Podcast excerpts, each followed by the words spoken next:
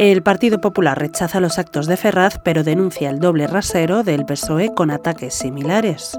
Te contamos esta y otras noticias del día en sumario de tarde, el primer resumen de noticias de The Objective del año. Hoy es martes 2 de enero de 2024.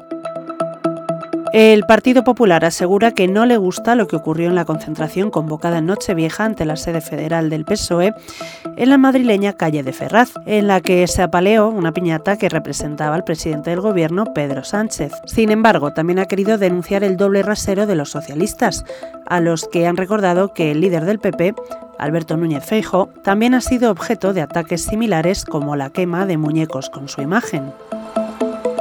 Hoy además el think tank El Jacobino, un proyecto de izquierda no nacionalista impulsado por Guillermo del Valle, ha anunciado que acudirá a los comicios europeos con el nombre de Izquierda Española. El nuevo partido fue dado de alta en el registro el pasado 27 de diciembre. Su secretario general, según consta en el documento al que ha tenido acceso The Objective, es Mateo González, exmiembro del Partido Comunista y de Izquierda Unida, experto en municipalismo y que trabaja en el Servicio Madrileño de Salud.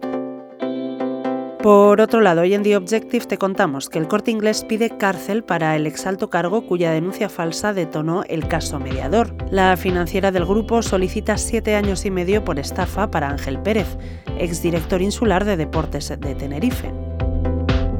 Para terminar, hoy también te adelantamos que la ministra de Defensa, Margarita Robles, mantuvo enchufada durante tres años a la expresidenta del PSOE de Madrid, Delia Blanco, en un puesto de asesora civil dentro del Centro Superior de Estudios de la Defensa Nacional, según desvelan varias fuentes militares a The Objective. Su trabajo no había trascendido hasta ahora.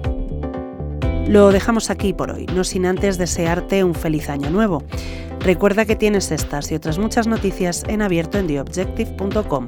Volvemos mañana.